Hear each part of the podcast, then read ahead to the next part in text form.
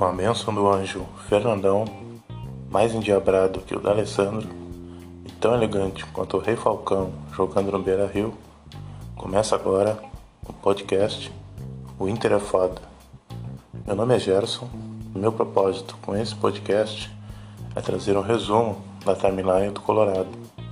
A cada jogo oficial do Inter, trarei as informações mescladas com a minha visão sobre os acontecimentos dividindo cada episódio em três partes: pré-jogo, jogo e pós-jogo, fechando cada episódio com um momento tese, em que compartilho com os irmãos e irmãs colorados dúvidas, opiniões, contestações sobre algum fato ligado ao Inter. No episódio de hoje, referente ao jogo Ceará e Inter, falarei sobre os seguintes tópicos: errata política, treinos da semana, retornos e desfalques, provável escalação, indicação de conteúdo, assinatura, coletiva Brax, anúncio Julinho Camargo, escalação, postura, melhores momentos, desempenho individual, substituições, resultado, scout coletiva, projeção, previsão do tempo, momento tese e os créditos finais. Começando pelo pré-jogo, política. Bom, errata, no episódio anterior eu anunciei, mas não divulguei as informações referentes à confirmação do desligamento do Rodrigo Caetano do Inter. Ele deu uma coletiva que eu reproduzo agora sim algumas respostas dadas por ele. Abre aspas. Eu venho aqui hoje para oficializar a minha saída do Internacional, após dois anos e oito meses de trabalho. Meu muito obrigado, em especial aos atletas que estão ou estiveram no clube por todo esse período. Talvez o maior legado tenha sido a formação das categorias de base durante esse período. Nessa temporada, a presença de muitos jovens do celeiro de Ases confirma esse trabalho.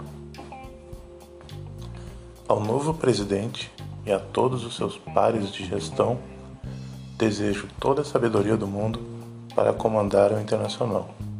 Certamente, o Inter tem um lugar especial no meu coração. Vou cumprir o meu contrato até dia 30 de dezembro.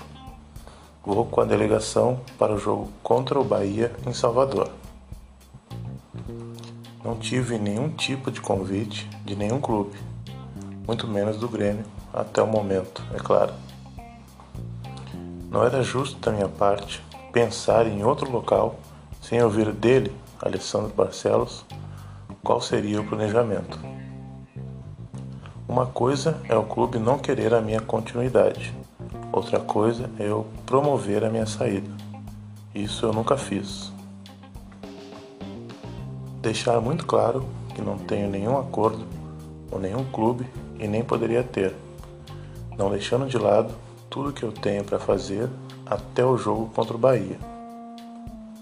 É óbvio que, em algum momento, vou ter que pensar no futuro. O que realmente me frustra é não termos avançado na Copa do Brasil e na Libertadores. A saída do Cudê não dependeu do clube e nem de qualquer pessoa daqui. A minha relação com o Cudê sempre foi excelente e continua sendo. Eu lutei até o último minuto para que ele permanecesse. A admiração que eu tenho pelo Tchatcho é a mesma que ele tem por todos nós aqui. Sei que o terreno das redes sociais é um terreno onde se coloca muito ódio e destruição. O Inter fica com um manancial de jovens de muito bom nível técnico. O Musto cumpre o contrato dele até o dia 31 de dezembro e depois se despede do clube. As conversas com o Tyson já são de muito tempo, mas são só conversas.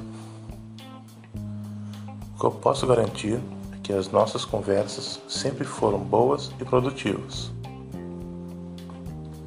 Não pode-se dizer que esse time do Internacional, independente do comando técnico, não tenha qualidade. Bom, seguindo na mesma linha, vou ler aqui algumas postagens que também citam, também tocam nesse assunto, que foi o desligamento do Rodrigo Caetano. Uma postagem no perfil Almanac Esportivo, que diz o seguinte: Caetano acertou em 6 dos 27 reforços sob sua gestão, sendo que 5 foram este ano, ano de 2020. Uma postagem do Eduardo Deconto. Inter prevê faturar 115 milhões com venda de atletas em 2021. O futebol terá mais recursos, acréscimo de 5%. Destrinchamos o plano orçamentário do Inter nessa matéria aqui. E aí segue né, o restante do texto restante da matéria. Uma outra postagem do perfil Júlio Cole Seguindo a dica do amigo Interdados, segue a trade da análise das contratações do período Rodrigo Caetano à frente da diretoria executiva do Inter. Os dados foram extraídos do tmpt news, lembrando que os jogos de gauchão e alguns da Copa do Brasil não são computados. E aí, nessa postagem, é, tem um, um, quadro com uma visão geral das contratações nessas três temporadas em que o Rodrigo Caetano trabalhou no Inter. E aí tem como se fazer uma comparação, até um resumo né, de todas as características dos jogadores que foram trazidos e a expectativa que se tinha antes da contratação e o resultado que essa contratação teve durante o período que esteve aqui. É um material que vale muito a pena também a pesquisa e a leitura. Passando agora para os treinos da semana. Será uma semana típica para o Inter e para o futebol brasileiro. Colorado treinará segunda terça, depois volta aos trabalhos no sábado, dia 2 do 1, para dar sequência à preparação para enfrentar o time do Ceará na próxima rodada do Brasileirão. No treinamento da segunda, o treinador Abel Braga dividiu o elenco em dois. Enquanto os atletas que jogaram contra o Bahia fizeram atividades físicas no gramado, o restante do grupo realizou trabalhos técnicos e táticos, juntamente com alguns jogadores nas categorias de base. O ano está acabando, mas a temporada ainda não. Na manhã da terça, dia 29 de dezembro, o Grupo Colorado realizou o último treinamento de 2020. Depois de vencer três jogos seguidos no Campeonato Brasileiro, o elenco terá três dias de descanso antes de retornar às atividades para a reta final da competição nacional. A comissão técnica, o treinador Abel, organizou um circuito físico nessa terça, no CT Parque Gigante. Os jogadores realizaram diversos exercícios no gramado, explorando a força e resistência dos atletas. Depois, para complementar, o grupo fez corridas ao redor do campo. O Inter termina 2020 no G4 do Brasileirão, com 47 pontos, 2 de diferença para o líder São Paulo. Próximo desafio do Colorado no dia 7 de janeiro, contra o Ceará no Castelão. O Grupo Colorado se reapresentou na tarde deste sábado, dia 2 de janeiro, no CT Parque Gigante, após a folga de fim de ano. Foi o primeiro treinamento da equipe em 2021, uma temporada bastante diferente do futebol brasileiro. Restam 11 rodadas no Brasileirão, muitos pontos ainda em jogo e a briga pelo título da competição nacional. Sob o comando da nova diretoria do clube, o elenco foi ao gramado para o trabalho que abriu o ano.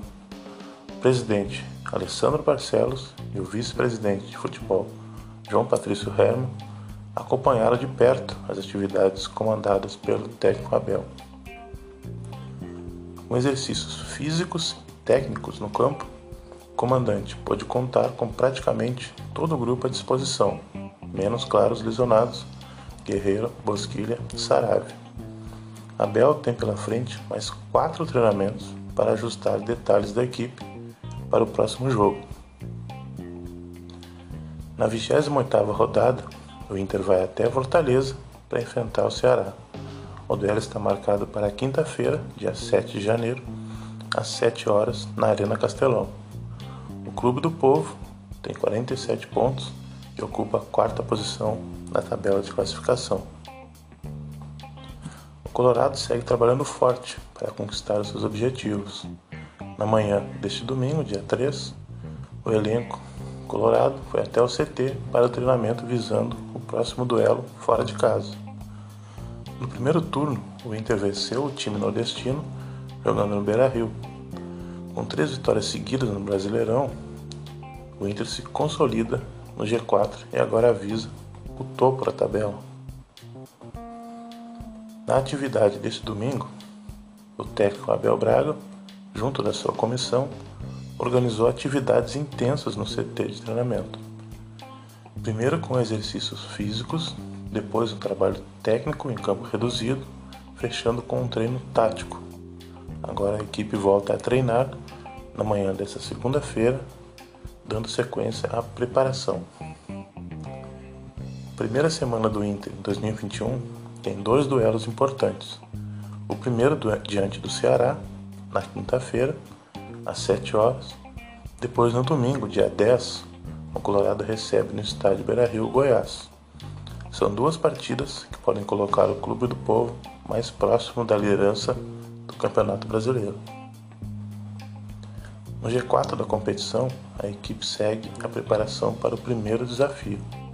Na manhã da segunda, dia 4 de janeiro, o técnico Abel comandou uma atividade tática no Parque Gigante técnico projetou o provável time que entrará em campo em Fortaleza. Antes do treinamento, na sala de reuniões do CT e posteriormente no gramado, o novo conselho de gestão do clube, junto com o diretor executivo Paulo Prax, foram apresentados ao elenco e à comissão técnica. A preparação colorada para o próximo compromisso está chegando ao final. Na manhã da terça, dia 5, o elenco realizou o penúltimo treinamento antes de viajar a Fortaleza. Com três vitórias seguidas na competição, o Clube do Povo agora busca diminuir a diferença de pontos para o São Paulo, que é o atual líder. Na penúltima atividade antes de viajar à capital cearense, Abel comandou exercícios técnicos e táticos no gramado. O treino começou com um trabalho de posse de bola, dando sequência com um treinamento coletivo projetando o time que começa diante do Ceará. Ainda resta mais um trabalho pela frente antes de encerrar a preparação para o jogo. A atividade está marcada para amanhã desta quarta-feira, dia 6 do 1. Depois à tarde, a delegação viaja para Fortaleza. O Colorado vai a Fortaleza para buscar a quarta vitória seguida no campeonato. Consolidado no G4 da competição, a equipe agora busca a liderança. Na manhã da quarta, dia 6, o Grupo Colorado encerrou a preparação para o duelo na capital cearense. Abel comandou um trabalho tático no gramado do CT Parque Gigante projetou o time que, que entrará em campo.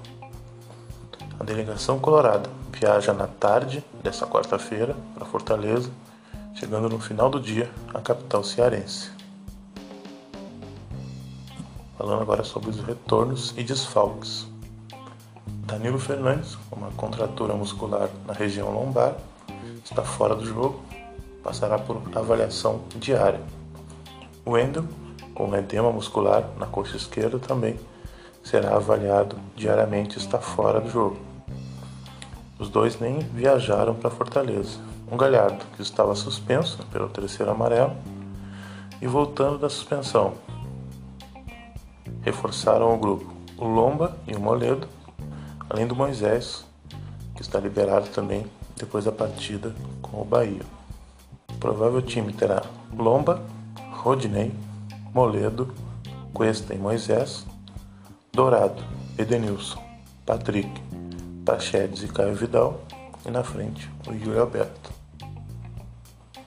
Passando agora para a indicação. O perfil Interdados, passando agora para a provável escalação. Fiz uma postagem falando sobre a necessidade da mudança de pensamento por parte da torcida. Fez também um comparativo das críticas feitas ao CUDE e as críticas que já estão sendo feitas mesmo antes da chegada do novo técnico, Miguel Angel Ramírez, ao Beira-Rio. A postagem começa assim: A verdade. Kudê foi um técnico disruptivo.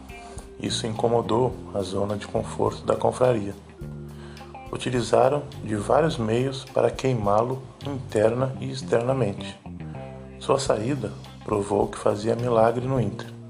No Celta, provou que pode fazer milagres por lá também.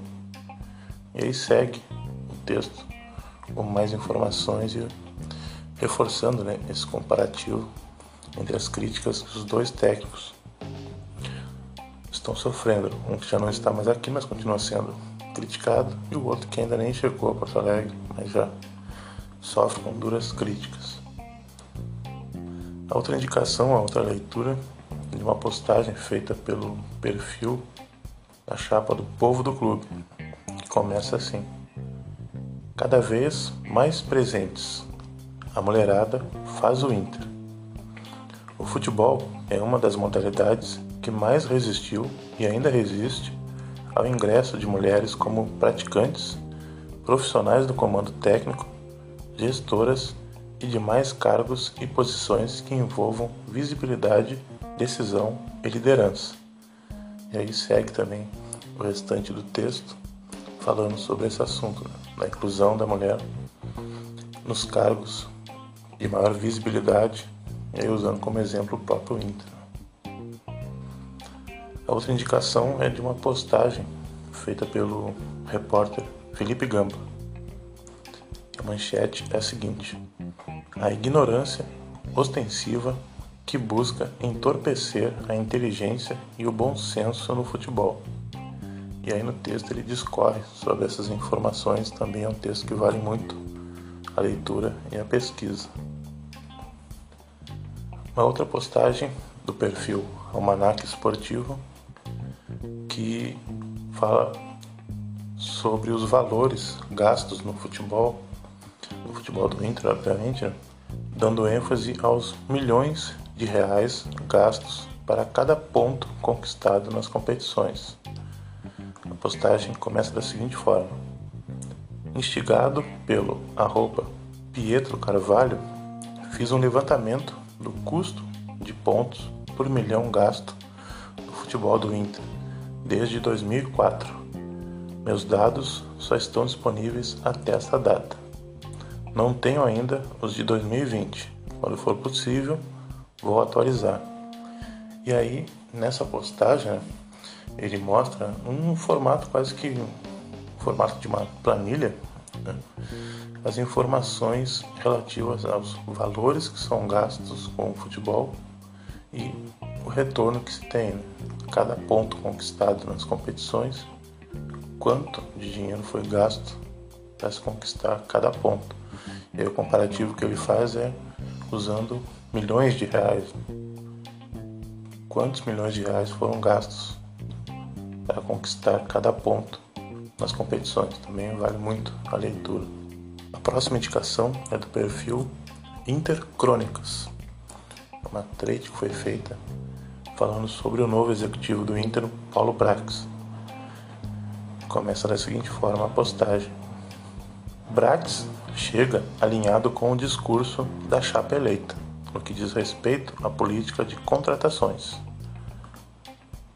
E aí ele cita dois tópicos: né? apoiar-se na análise de desempenho e o maior aproveitamento da base. Muito se fala do bom trabalho que fez no América. Bora falar sobre isso? E aí segue é uma, uma postagem bem, bem extensa com várias informações relevantes sobre o novo profissional que atua agora no Beira Rio, Paulo Brax. Também vale muito essa leitura. Mais duas indicações, uma do perfil Caio Batatinha, que fala o seguinte: Parte 2 da análise dos jogadores dos times de, da liderança do Brasileiro 2020. Agora utilizamos o PV, o valor de posse, para acessar os jogadores que recebem os passes mais valiosos. Então, nessa postagem ele demonstra através de gráficos a quantidade de passes valiosos, passes decisivos, né? as assistências, até como se usa o termo, que recebem os atacantes dos times que estão no G4 do Campeonato Brasileiro. E quem lidera essa lista é o nosso atacante, Thiago Galhardo. É mesmo tendo um desempenho ruim após a saída do, do Cudê, ele ainda é o líder nessa, nesse gráfico, ele ainda é o líder no quesito recebimento de passes decisivos durante os jogos. Para fechar, aqui uma postagem feita pelo perfil Vinícius Off, que diz o seguinte: Aos amigos que não conhecem exatamente a função de um gerente de mercado, recomendo fortemente esta conversa com o Luiz Campos, um dos mais renomados da área no mundo. É didático e muito interessante. Não dá para ir às compras sem método. Essa postagem descreve essa conversa que eles tiveram, que esse perfil teve com o Luiz Campos, que é, como diz ali na manchete, um dos mais renomados nessa função, né? gerente de mercado. Né? E chega até a citar em um ponto dessa conversa o Paulo Brax, né? o profissional que foi contratado agora pela gestão da Alessandro Barcelos. Então vale também essa leitura até para se ter uma base, uma noção de como funciona o trabalho desses profissionais. Passando agora para assinatura. Matéria do Globo Esporte que fala sobre o nosso eterno ídolo, D'Alessandro. A matéria diz o seguinte: O meia argentino Andrés D'Alessandro foi anunciado nesta segunda-feira como reforço do Nacional do Uruguai para a temporada 2021. Ele fez o seu último jogo pelo Inter, onde é grande ídolo, no dia 19 de dezembro. No vídeo do anúncio, publicado nas redes sociais, D'Alessandro, de 39 anos, lê um texto escrito por ele mesmo. Abre aspas. Há alguns dias terminei um dos capítulos mais importantes da minha vida depois de 12 anos no Brasil. Agora a história deve seguir. Minha história deve seguir. É hora de virar a página. Hoje posso dizer que encontrei num novo desafio. Sabia que deveria estar num clube cheio de glórias e assim será. Em 2021, serei jogador do Clube Nacional de Futebol. Para um jogador, o Nacional tem tudo: três títulos da América e do mundo, mais de 100 anos de vida, o estádio onde começou a história das Copas. Além disso, uma torcida fantástica. Este será o meu novo capítulo. Cumprirei um sonho profissional e darei tudo, com respeito, compromisso e dedicação para tornar ainda maior o decano do futebol uruguaio. Fecha aspas. Disse o jogador que fará 40 anos em abril. E segue a matéria também com mais informações relacionadas ao período de apresentação do D'Alessandro no seu novo clube e a partir de quando ele já estará à disposição para estrear e jogar pelo Nacional. Passando agora para a coletiva Paulo Brax. Como já foi citado aqui, né? Paulo Brax foi anunciado, confirmada a sua contratação e ele deu uma coletiva logo na sua chegada. Eu vou ler aqui algumas das respostas dadas nessa entrevista. Abre aspas. Estou extremamente feliz em realizar esse trabalho. um trabalho com metas grandes, condizentes com a história do clube. É um dos pilares que teremos aqui no futebol do Inter em 2021. Uma das metas da presidência é ter 40% de atletas do elenco profissional vindos da base. O Inter tem uma história muito rica de formação de atletas e isso tem que ser mantido e otimizado. Dentro da política de redução de custos, a gente vai trabalhar com essa vocação de atletas da base. Dentro do elenco profissional, tem jogadores que merecem um trabalho muito intenso para que eles estejam cada vez mais prontos e sirvam ao clube ir ao mercado com muita assertividade e pontualidade. E às vezes não fazer um investimento muito alto, mas que vai entrar no sistema de jogo. A prioridade é formar aqui. Esse elenco está fechado. Essa comissão técnica está fechada. Não vai haver nenhum tipo de mudança neles no momento.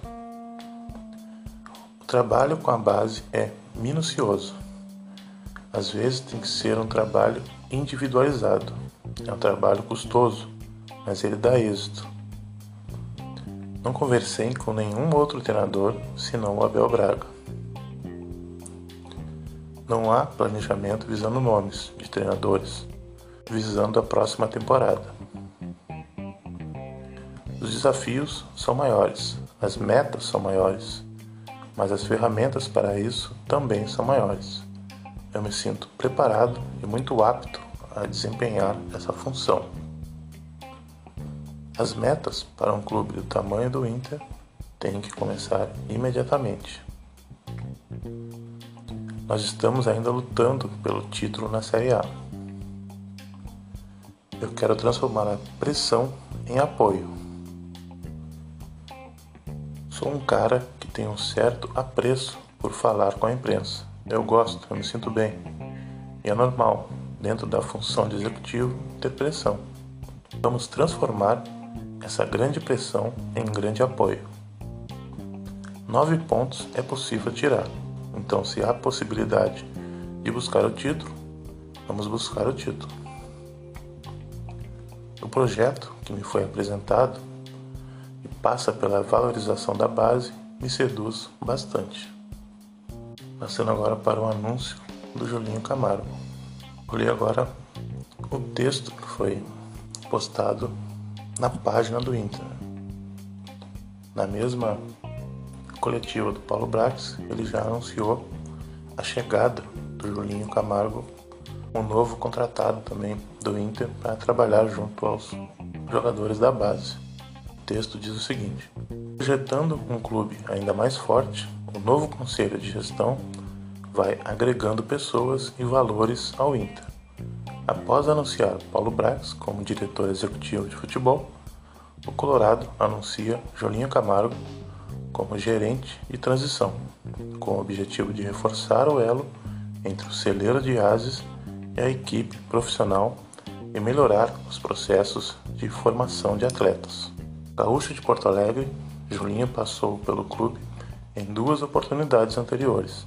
A última, em 2011, ele foi auxiliar técnico de Paulo Roberto Falcão, estando na conquista do campeonato estadual.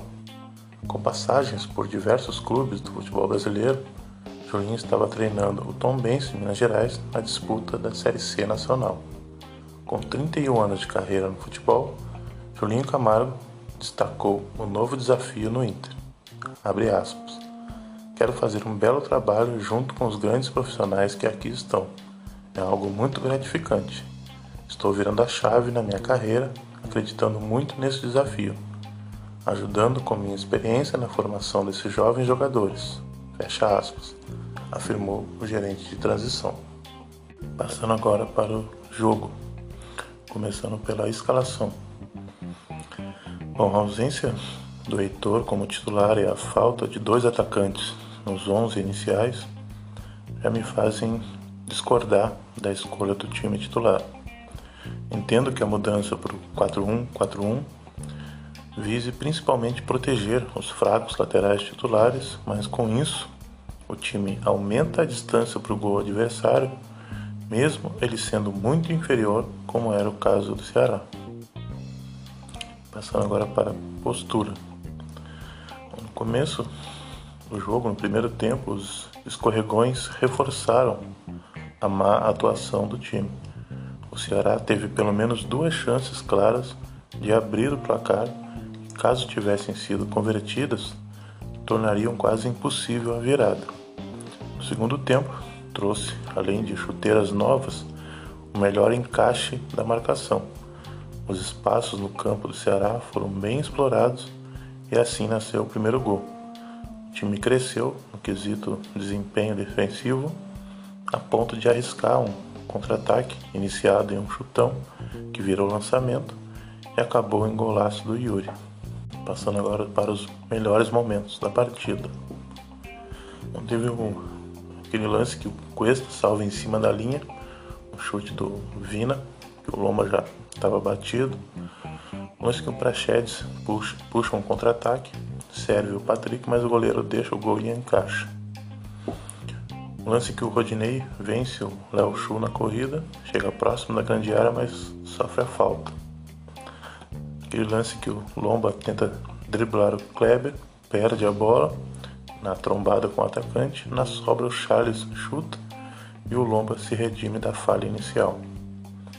O lance que o Moisés avança, escapa do carrinho, mas sai com bola e tudo. Outro lance que o Sobral recebe passe do Kleber, chuta e é bloqueado pelo Dourado.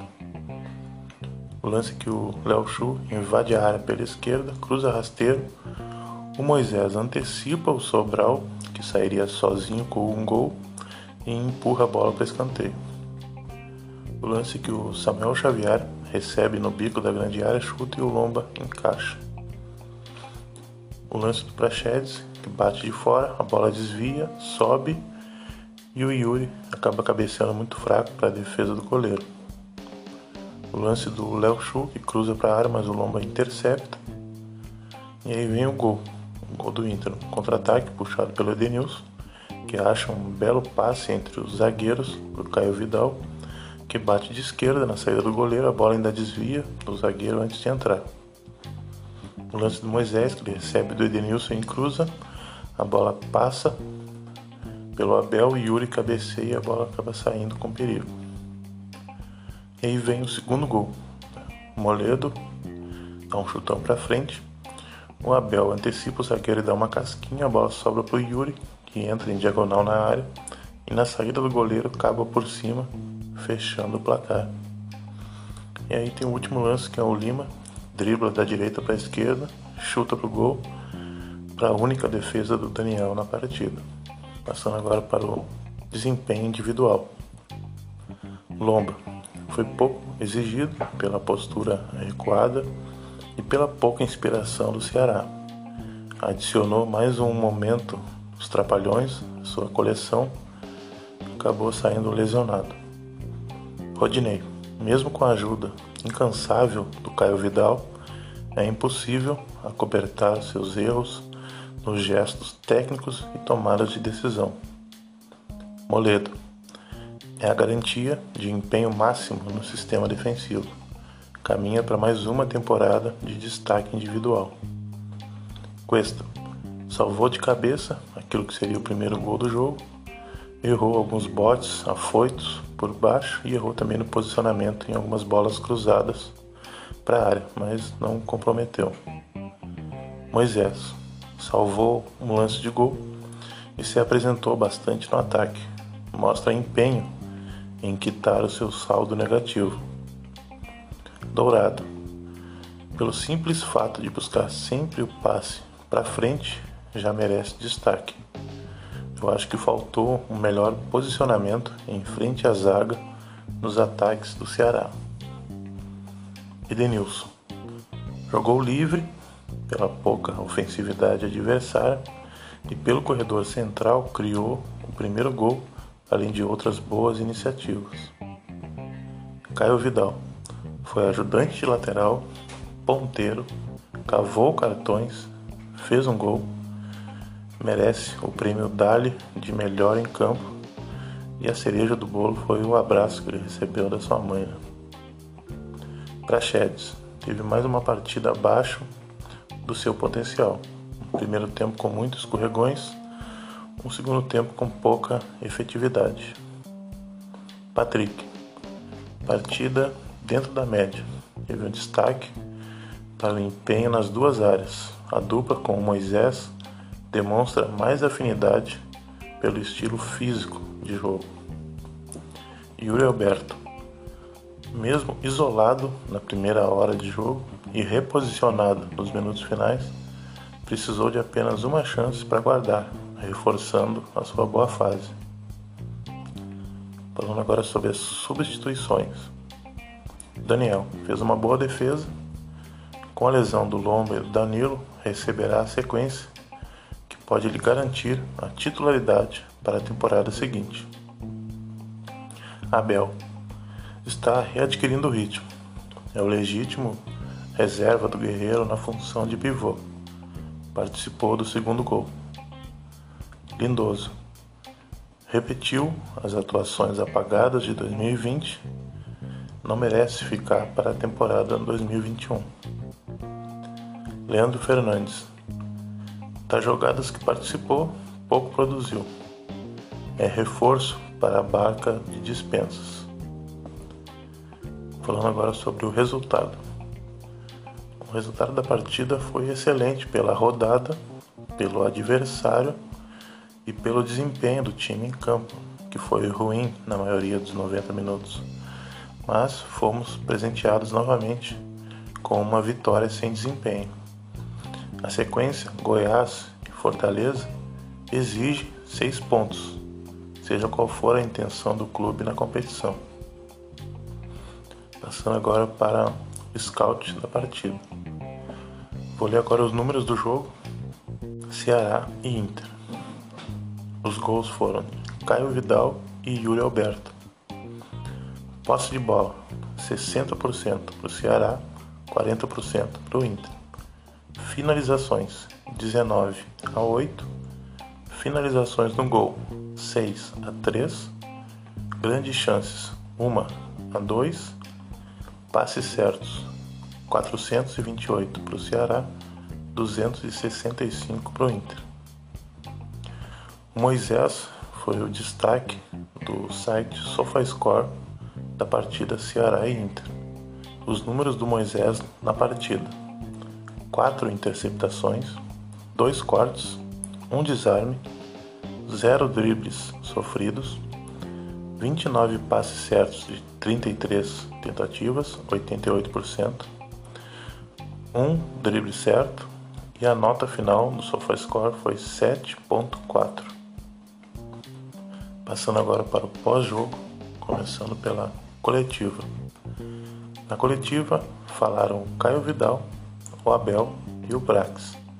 Eu vou ler aqui algumas das respostas dadas por eles na coletiva começando pelo Caio Vidal. Para mim é bastante importante essa oportunidade que o professor Abel me deu. Ele é um cara olho no olho. Eu acho que me encaixei bem nesse esquema do Inter e a oportunidade que o Abel me deu é gratificante para mim. Eu tenho que agradecer ao professor Abelão pela oportunidade. É um cara sensacional. Meu sonho é fazer história com a camisa do Inter dar muita alegria à torcida colorada. Na copinha eu estava focado, mas não era a posição que eu gostava de jogar. Hoje eu estou mais feliz na ponta direita. Passando agora para as respostas do Abel Braga. Nós estamos com o pé muito no chão. Nós não vamos fazer desse jogo uma coisa espetacular porque hoje nós sofremos muito mais do que no jogo contra o Bahia. Espero me tornar o treinador que mais dirigiu esse clube. Estou feliz porque nós estamos fazendo por nós. É aquela coisa. O que eu senti é que antes eu estava feliz por estar aqui e agora estou mais ainda. Hoje nós não fizemos marcação alta, nós fizemos marcação média. Será que o Goiás vai nos atacar? Eu gostaria que atacasse. Nós não podemos ser iguais a ninguém. Nós somos aquilo que somos. Sabe qual a minha função realmente? É agir com verdade com eles, jogadores. Acostumou a sofrer, está conseguindo resultados. Isso é fundamental. Falta o Rodinei dar brecha para eles. Ele está me dando uma resposta muito positiva. Isso é questão de opção. É que o Rodinei está me dando garantias, só isso. Esse menino ainda renderá mais. Falta ainda alguma coisa. Ele se entrega completamente ao jogo já está nos dando uma resposta muito boa. O Caio é do drible, da força e da velocidade. O Yuri é do oportunismo. Nós estamos jogo a jogo dando o nosso máximo. A melhor coisa que pode acontecer em uma relação time-treinador é ele acreditar em tudo que se fala para ele. Passando agora para as respostas do Paulo Brax. Da minha parte, na parte da direção, encontrei um grupo muito unido, muito focado. Essa euforia, ou até mesmo eventuais críticas, que são naturais, a gente vai tentar blindar. Vamos jogo a jogo. Vamos degrau por degrau. Quando tiver matemática, a gente vai mirar lá em cima para atingir nossos objetivos. O nosso papel aqui é dar suporte, manter esse equilíbrio, manter essa estabilidade. A gente vai focar muito na próxima partida, tentar manter essa energia. Muito pé no chão, muito foco, sem oba-oba, sem euforia, para a gente continuar o nosso trabalho. Passando agora para a projeção. O Inter não poderá contar com o Yuri Alberto e o Edenilson contra o Goiás, os dois pelo terceiro cartão amarelo. O Lomba, o Danilo e o Wendel também não devem estar disponíveis né, pela questão de lesão. Passando agora para a previsão do tempo. Previsão do tempo é sol com algumas nuvens e não chove. Temperatura entre 22 e 36 graus. Passando agora para o momento tese. Bom, já que o foco do trabalho da nova gestão será a base, por que não adicionar a essa mina de ouro do clube um acompanhamento psicológico desde as categorias mais baixas, incentivar os jovens a participarem de projetos sociais em suas cidades natal, torná-los mais atraentes para uma futura venda incluindo em seus currículos a aprendizagem de outros idiomas, o inglês ou espanhol, por exemplo. Reforçar o trabalho dos assistentes sociais nas categorias de base, buscando melhorar as condições dos garotos que deixaram tudo para trás pelo sonho distante de ser jogador de futebol. Passando agora para os créditos finais. Vou citar aqui algumas das fontes de onde eu tirei essas informações que fazem parte deste episódio. São elas: Interdados, O Povo do Clube, Felipe Gamba, Almanac Esportivo, Lucas Colar, Intercrônicas, Caio Batatinha, Eduardo Deconto, Júlio Cole, Rádio Grenal, SofaScore, Vinícius Off e o próprio site do Inter. Com claridade minha intenção aqui é apenas externar minhas opiniões enquanto torcedor apaixonado pelo Inter, visando sempre o melhor para o clube. Jamais secarei, mas criticarei sempre que achar necessário. Não tenho a menor pretensão de formar opinião. Como dizia o Cajuru em seu programa na Bandeirantes, fique sempre com a sua opinião. E assim termina mais um episódio do podcast O Inter é Foda. Muito obrigado mesmo por terem me ouvido. Se gostou, por favor, indique, compartilhe. Lembrando que o Twitter do nosso podcast é o arroba o Inter é foda. Arroba o Inter EH foda. Que as ruas de fogo iluminem a mente dos nossos dirigentes e acendam a chama da vitória no coração dos nossos jogadores e nos conduzam para bem longe da escuridão. Inter, eu te amo.